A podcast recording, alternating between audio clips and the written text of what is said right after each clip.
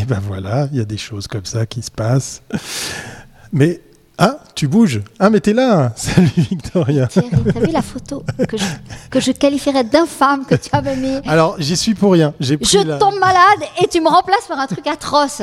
Thierry. C'était, c'était une des rares photos que j'ai trouvées. Ouais, ouais, ouais, c'est ce qu'on dit. Écran. Salut Victoria. Salut Thierry. On va, on va, avoir une séance photographe là. Oui, oui. Ça, ça, me fait plaisir parce que j'ai fait, euh, comme vous avez Je t'ai manqué, voilà. Mais oui, mais oui, je suis obligé de le reconnaître parce que j'ai fait avec ce que j'avais, hein, euh, des photos qui traînaient et puis surtout des bons euh, et des super invités euh, qui se sont prêtés au jeu de faire un live juste à deux. Et puis bah, c'était c'était bien sympa. Euh, pas pour dire que bah, je continuerai comme ça.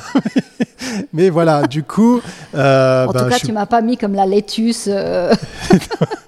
J'ai oublié de t'arroser, comme les plantes vertes du studio. Non, non.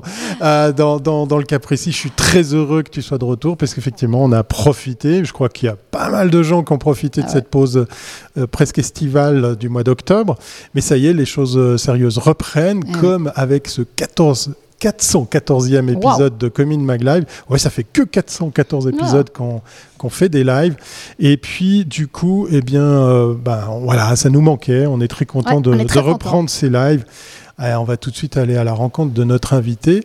Mais avant ça, on va vous faire une petite piqûre de rappel.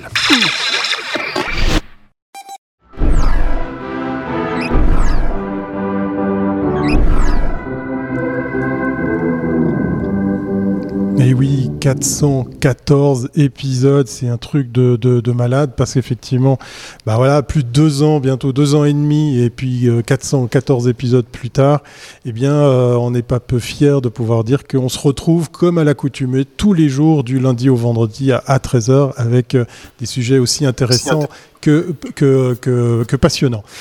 Un petit magnéto pour celles et ceux qui s'intéressent à participer au meilleur du web de cette euh, année, le meilleur du web 2022.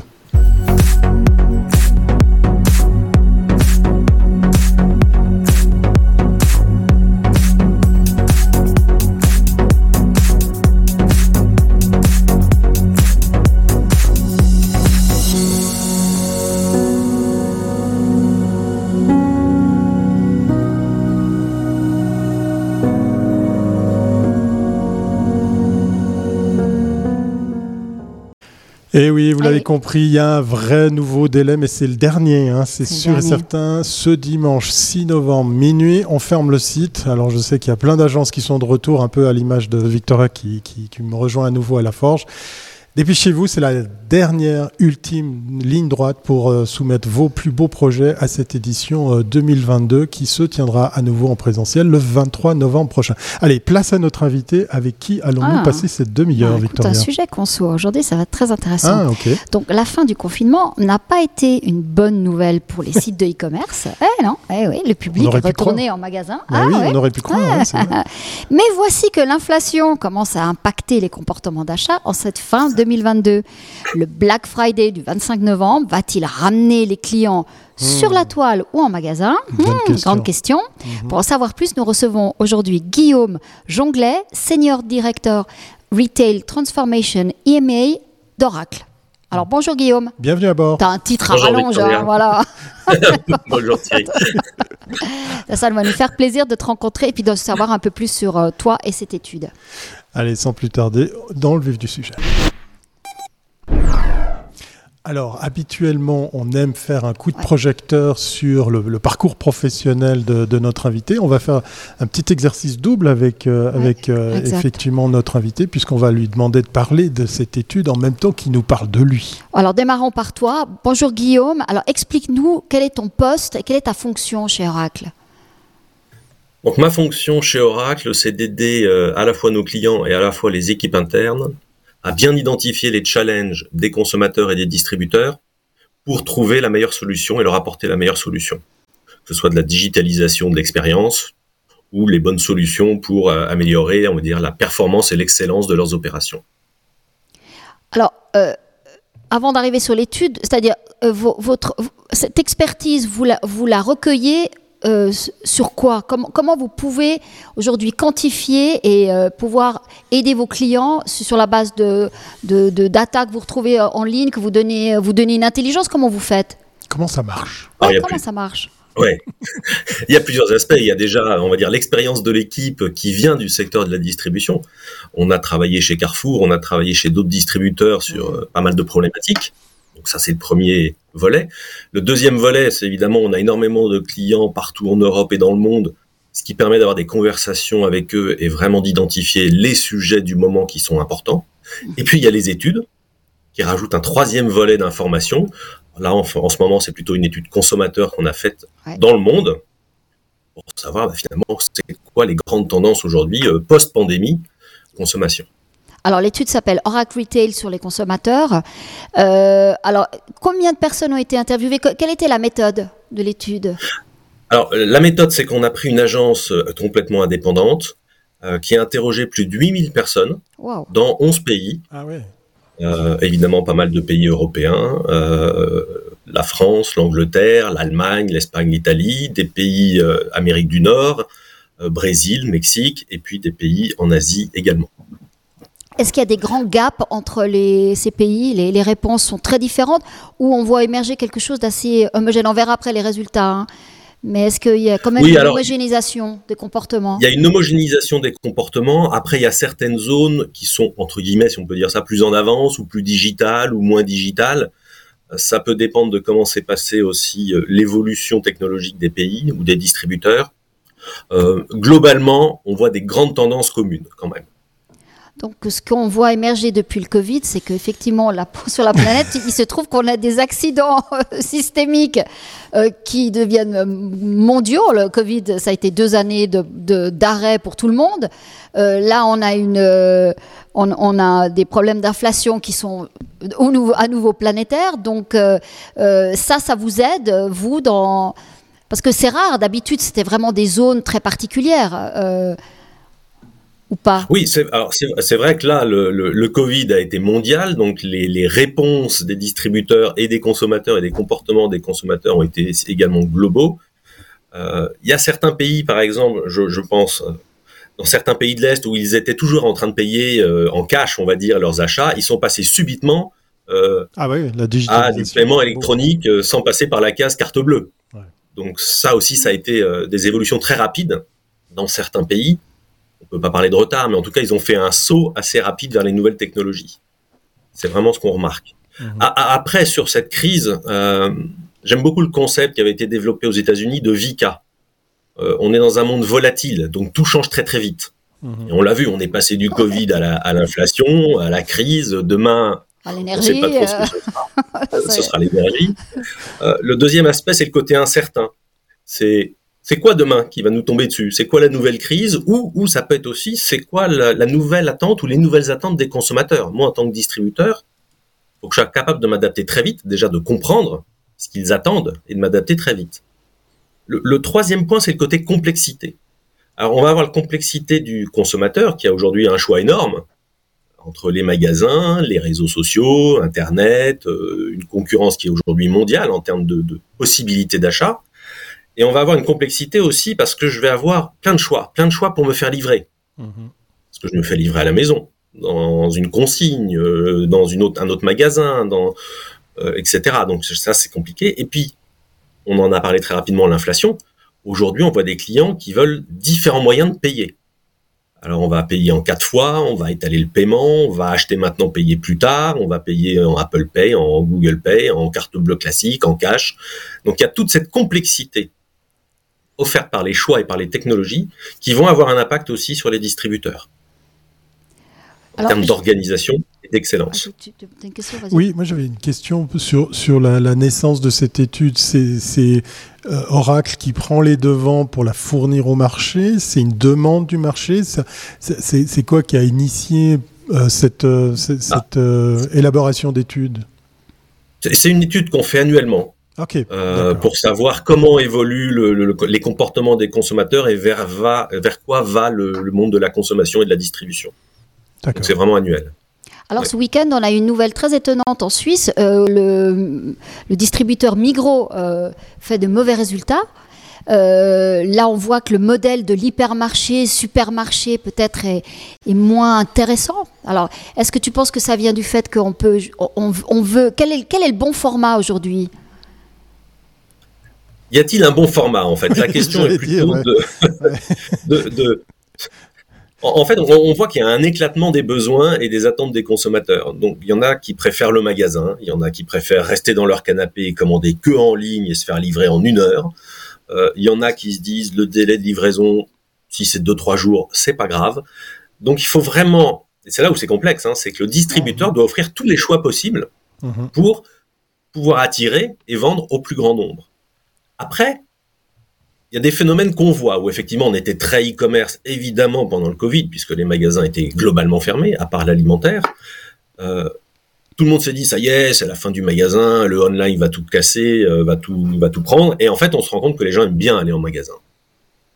Euh, quand on regarde l'étude, Aujourd'hui, les gens nous disent, euh, ça va être un mélange. En fait, c'est plus de l'omnicanal. C'est pas l'un contre l'autre. En tant que consommateur, je me dis pas, euh, je préfère le magasin à l'omnicanal ou à autre chose. C'est, je vais acheter quelque chose chez une enseigne ou une marque, quel que soit le moyen finalement. Et c'est pour ça que c'est compliqué pour, euh, une enseigne.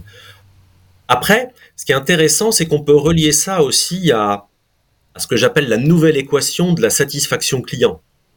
Euh, avant, l'équation était assez simple. En tant que client consommateur, on voulait le meilleur rapport qualité-prix. Ouais, c'est vrai, c'est une phrase qui veut rien dire. eh ouais, eh ouais ça veut tout rien dire. qu'est-ce que la qualité et qu'est-ce que le prix? Oui. Aujourd'hui, c'est beaucoup plus compliqué. On, va regarder en tant que consommateur quel bénéfice je vais retirer d'interagir, de, d'acheter auprès d'une marque ou d'un distributeur. Ça va être un bénéfice qui peut être tout simplement fonctionnel. C'est facile. C'est facile, c'est rapide. Il y en a qui vont chercher un bénéfice plus émotionnel. Je vais vivre une expérience peut-être en magasin, donc c'est pour ça que je préfère le magasin, où je vais pouvoir interagir avec un vendeur de qualité qui va me donner le bon conseil sur des produits un peu compliqués.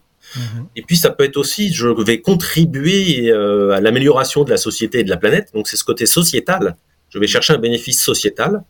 Donc on voit pas mal de clients qui vont commencer à acheter uniquement des marques qui ont des initiatives pour le développement de la planète ou la protection de la planète. Le deuxième sujet qu'on va regarder, c'est évidemment la qualité. Mais c'est comme on dit, qualité, c'est quoi? Bah, La qualité, c'est la qualité du produit, bien sûr, mais c'est aussi la qualité de toute mon expérience avec le distributeur ou la marque.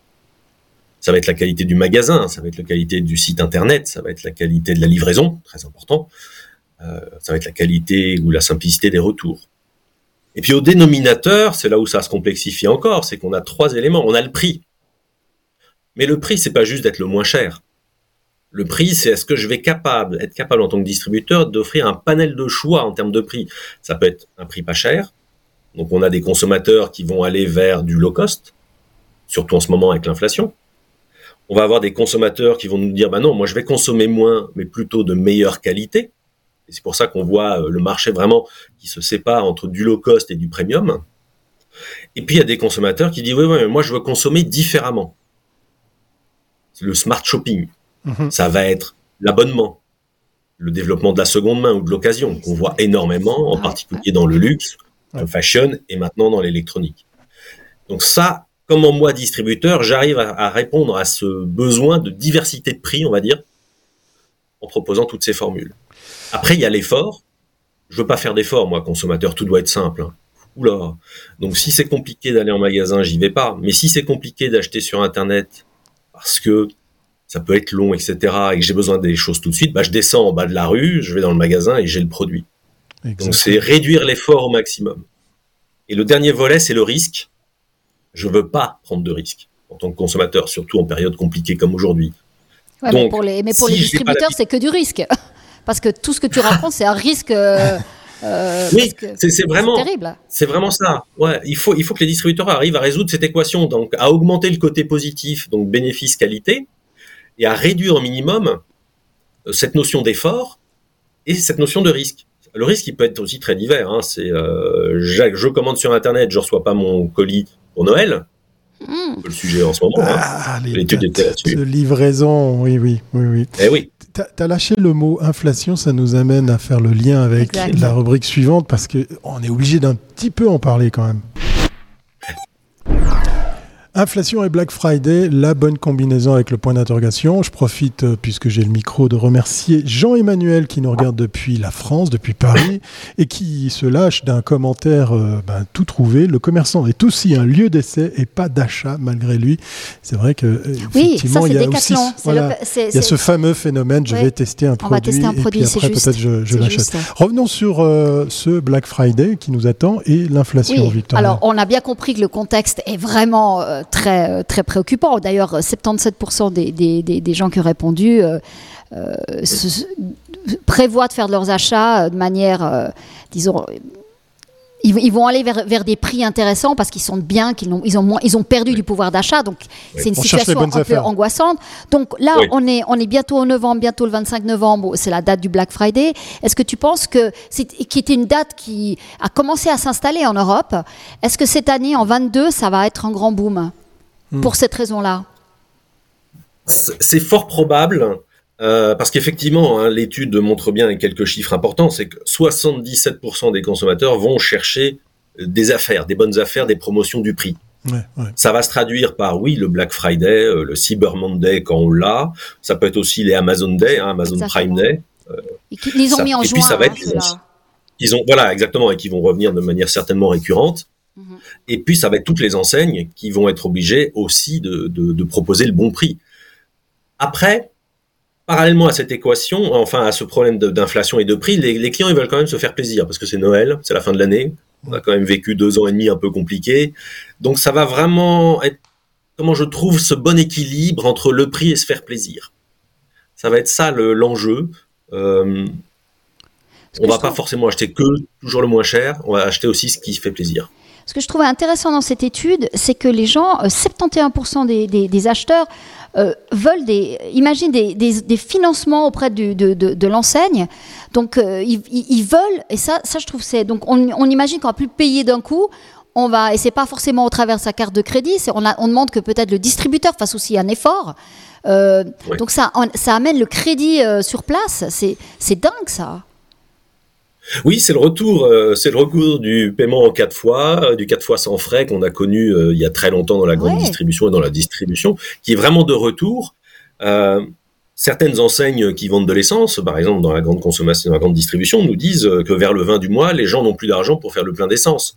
D'où ces besoins de financement qui vont être j'achète maintenant et j'étale mon paiement, l'abonnement aussi, qui fait qu'on va étaler euh, le paiement d'un objet qui peut coûter cher, surtout dans, dans l'électronique. Un petit carnet à lait qu'on avait chez le au siècle dernier, c'est ça?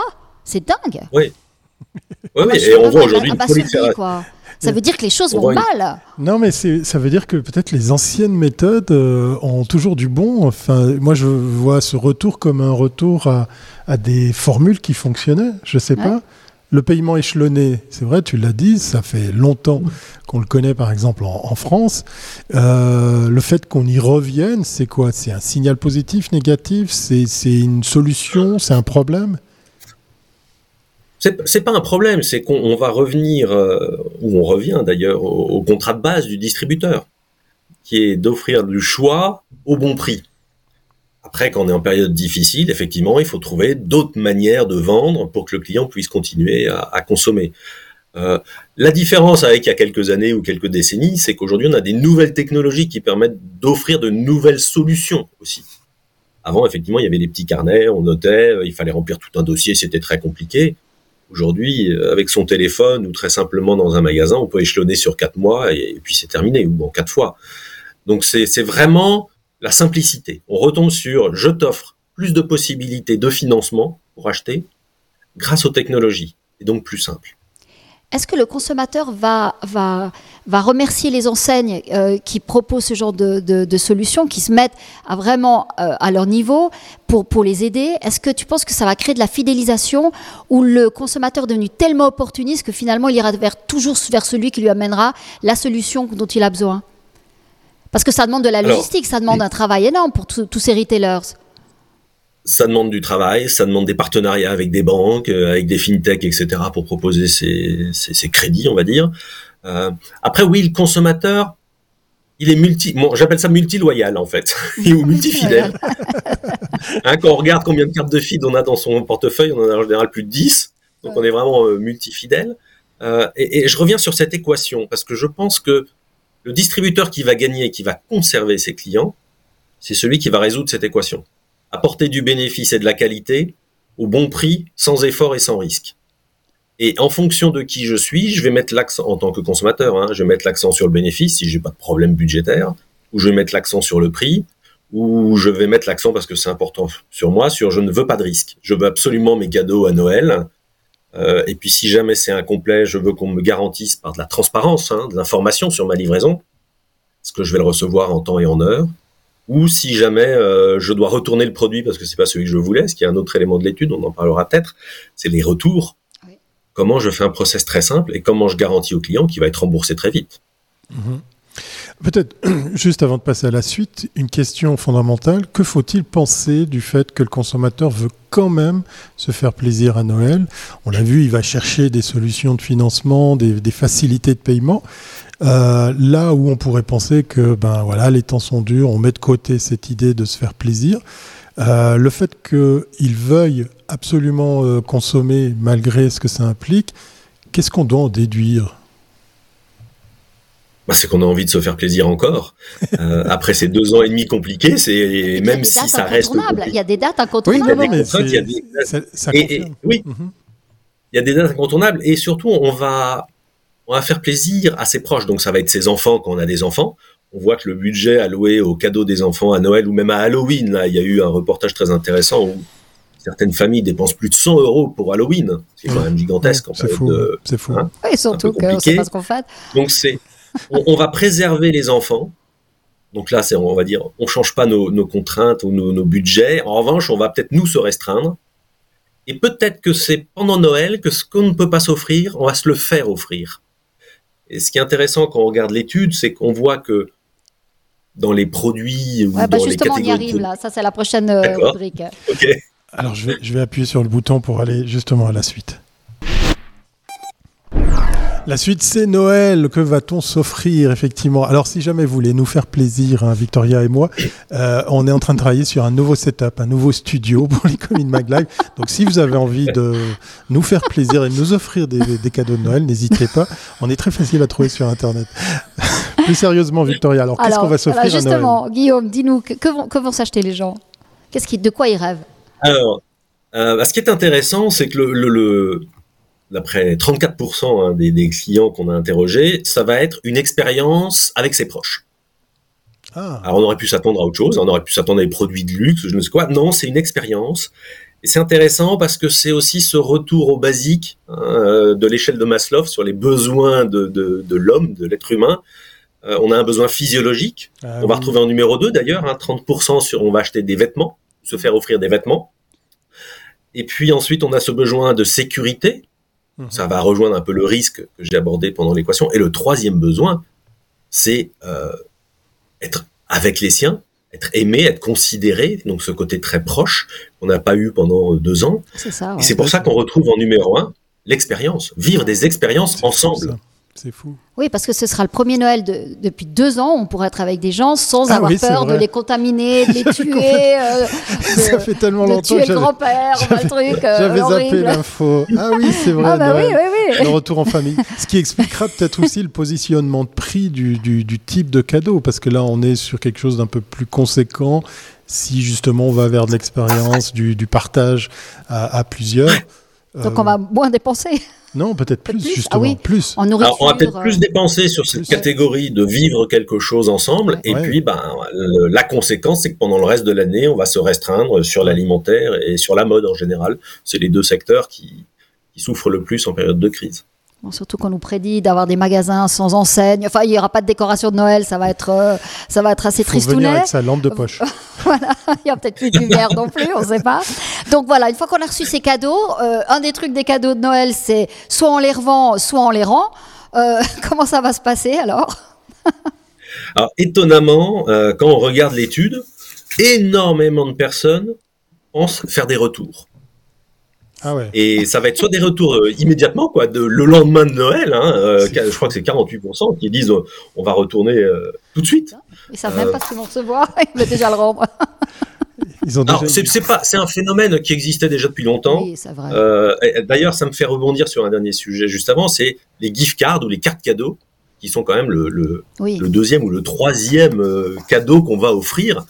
Alors ça, c'est intéressant parce que c'est de dire à la fois moi, tant que personne qui va offrir le cadeau, euh, pas d'effort. Hein, c'est assez simple. Oui. Je donne un montant et en échange, j'ai une carte et après, la personne fera ce qu'elle voudra. Et à l'inverse, mhm. ce qui est pas mal parce que ça laisse plus de liberté et ça peut aussi limiter justement les retours parce que j'ai pas offert quelque chose que la personne n'aime pas ou dont elle n'avait pas besoin. Mhm. Parce que les retours, c'est ça aussi, c'est est-ce que j'en ai besoin Est-ce que j'aime et ou est-ce que c'est ma taille hein? Quand on est dans la mode, on sait que c'est un des gros sujets dans la mode d'avoir la bonne taille avec énormément de retours. Donc là, le client, il se dit, et ça fait partie de cette notion de simplicité de l'expérience, je vais retourner, j'ai aucun complexe à retourner. En fait, aujourd'hui, il n'y a plus de complexe à dire ce que tu m'as offert. C'est bien, mais bon, je vais le retourner parce qu'il y aura peut-être mieux. plus en adéquation avec ce que j'aime. C'est marrant. Il y a d'ailleurs une réaction dans la chatroom de Jean-Emmanuel que je continue à, remercier d'être présent et de jouer la, la carte de l'interactivité durant ce live, qui nous dit que 48%, c'est énorme. C'est vrai que c'est un chiffre affolant. Et il nous pose aussi la question, notre appel a été entendu, Victoria, où se trouve le picto pour faire un cadeau à Comin Mag? C'est vrai qu'il n'y a pas le bouton acheter. Il n'y a pas le bouton acheter. Cliquez sur, sur ce live. On le fera, on le fera. voilà, mais donc qui dit retour, mais tu vois, si tu achètes euh, quelque chose lors du, du euh, Black Friday, euh, tu n'es pas forcément toujours possible de pouvoir le rendre. Ouais, c'est pas facile euh, toujours. Et puis rendre un, cadeau que tu as reçu, les frais de distribution, peut-être que c'est toi qui seront à ta charge. C'est aussi ce problème-là. Euh, donc le retour, et puis ça pose un problème infernal de tous ces retours. On voit bien avec Zalando où finalement tous les retours ne sont pas redistribués aux marques. Ils partent simplement euh, dans d'autres sites géographiquement très loin. Donc d'un point de vue écologique, tu vois toute la question, quoi. Ça, c'est un comportement qui sera plus accepté demain. Oui, alors c'est ça qui est intéressant aussi, c'est qu'on voit à un moment, le, il y a énormément de sondages qui sont sortis sur les consommateurs qui mettent en avant le développement durable, la protection de la planète. Et puis quand on revient dans un monde avec de l'inflation, des contraintes budgétaires, eh ben on revient quand même au basique. Hein, c'est j'ai envie de me faire plaisir, il faut que j'achète des choses. Le développement durable, on remettra ça au devant en priorité un peu plus tard. Attendra janvier. Peut-être Et peut-être qu'aussi sur cette partie des retours, il y a un manque d'éducation et de compréhension du consommateur de ce que ça implique. Ah oui. Euh, D'abord, c'est vrai que toutes les enseignes nous ont dit euh, acheter, acheter, retourner, c'est gratuit, il euh, n'y a pas de problème. Ce qu'on ne sait pas, euh, comme disait Thierry, c'est où ça va. Bah oui. Ah ouais. Ça peut partir très très loin pour être euh, contrôlé, repackagé, pour être ensuite renvoyé dans des magasins ou des entrepôts là, en termes d'empreinte, c'est terrible. Euh, on ne sait pas combien ça coûte à un distributeur. Il y a des chiffres qui sont sortis en disant que ça pouvait coûter plus de 15 euros un retour. Euh, et donc, on voit des distributeurs aujourd'hui qui disent bon, euh, il faut qu'on se pose des questions. On va peut-être faire payer un certain type de retour. Ah donc, il y a, particulier dans la mode, certaines enseignes qui disent maintenant, si vous retournez le produit en magasin, c'est gratuit. Hmm. Parce que là, on a du personnel qui peut vérifier euh, que le produit a été abîmé. On peut, le mettre en on peut le remettre en rayon. Oui, puis tu as une prise de, de conscience qui est, qui est, concrète et puis une responsabilité évidente puisque tu vas voir si ton vêtement retourné ben, tient la route parce que on parle pas des excès, hein, des gens qui se commandaient des articles pour les porter juste le temps d'une soirée et, les renvoyer le lendemain matin. Non, non, je ne l'ai pas porté. Donc, oui, exactement. euh, si, on, si, on, le retourne après par la poste ou autre chose, bah là, ça peut être payant peut-être pas à 15 euros parce que ça va rebuter beaucoup de monde et ça peut pénaliser le chiffre d'affaires. Il faut trouver le montant. Aujourd'hui, on voit des montants entre 3 euh, et 5 euros. Euh, et puis après, surtout quand je suis en magasin, c'est quelle stratégie je vais avoir? C'est est-ce que je rembourse le client? Hmm. Est-ce que je lui fais un avoir pour qu'il reste chez moi? Ou est-ce que c'est un échange? Un échange de taille, un échange de produits, peu importe, pour conserver quand même ce chiffre d'affaires. Ah ouais. C'est pas bête. je risque de le perdre. Ah oui. Et ça, ça peut calmer aussi les gens, quoi. Exact, exactement. À propos de gens, on va parler d'un type de gens bien précis. ces fameux influenceurs, vous savez, ces gens qui habitent Dubaï, non je plaisante, il y en a qui habitent Dubaï, versus les médias, c'est la question qu'avait envie de poser Victoria, quelle est la valeur sûre peut-être entre ces deux façons de faire? Je profite de relater à nouveau un petit commentaire très sympathique, un cadeau de Noël en forme de conseil, toujours de Jean-Emmanuel. Il faut inventer un indicateur responsable de CO2 pour les acheteurs. ça Ah pourrait être pas mal, Ça, effectivement, ah, d'avoir, tu sais, les annotations côté acheteur, côté vendeur. On le trouve dans plein de plateformes, c'est vrai. Mettez-moi des pouces en l'air, des étoiles. Pourquoi pas Mhm. indiquer cette valeur, celle du CO2, euh, comme on pourrait le faire très facilement sur les sites de de e-commerce où on voit qu'est-ce qu'on a acheté et ce qu'on préconise à acheter, puisqu'effectivement, on devient ambassadeur. Alors, c'est quoi le mix idéal, Victoria? Alors, euh, justement, c'est que dit cette étude? Est-ce que les gens maintenant se fient de nouveau plus vers les, ils vont se retournent vers les médias pour avoir plus d'informations, ils les trouvent plus crédibles, ou on, on reste sur ce train de l'influenceur? Alors, c'est pareil, ça, euh, c'est là où c'est complexe, c'est qu'on a plein de typologies de consommateurs. On va avoir du très jeune qui aime beaucoup les influenceurs et qui peut effectivement se faire influencer ou orienter sur un produit. Même si aujourd'hui on voit qu'il y a pas mal de scandales qui sortent euh, auprès de certains influenceurs qui ont mis en avant des produits soit dangereux, soit non contrôlés, soit de mauvaise qualité. Bon. Après, il y a influenceurs et il y a réseaux sociaux réseaux sociaux, c'est plus large que juste l'influenceur. Ça peut être une marque qui va utiliser euh, Instagram, WhatsApp, TikTok, etc. pour mettre en avant ses produits, mettre en avant ses nouveautés, ou c'est là qu'elle va diffuser euh, ses meilleures promotions ou opérations exclusives ou événements.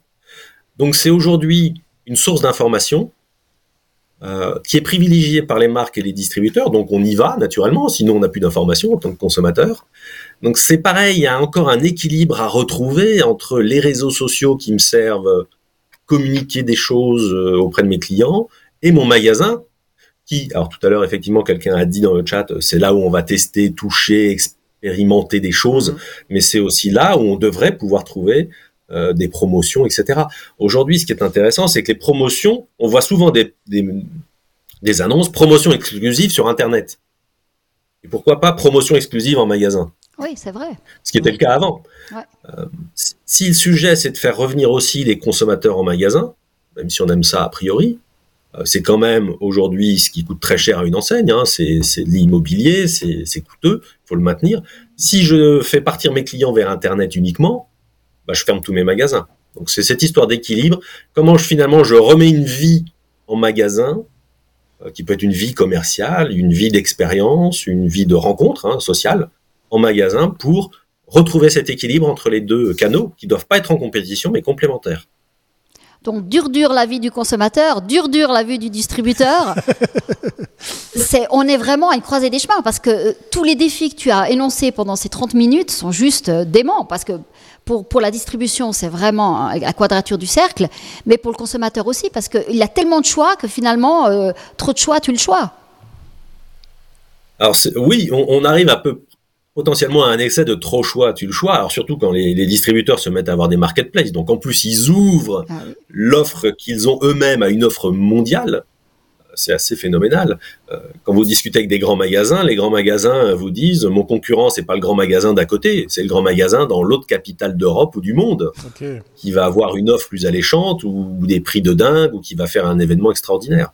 Pour ceux qui voyagent beaucoup, évidemment. Donc c'est oui, c'est complexe pour tout le monde. C'est pour ça que le client cherche vraiment aujourd'hui la simplicité omnicanal. Savoir que c'est Internet, une application, du réseau social ou un magasin ou quelqu'un au téléphone, pour moi, c'est pareil. hein. Je m'adresse à une marque. C'est vrai, c'est juste. Des- Mhm.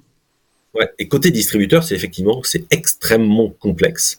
Il faut prioriser les sujets. Il faut arriver à résoudre cette fameuse équation de satisfaction en limitant les efforts, limitant les risques, trouvant, en trouvant les bons modèles de prix et de propositions de nouveaux, nouvelles façons de consommer et d'acheter, et en maximisant le bénéfice.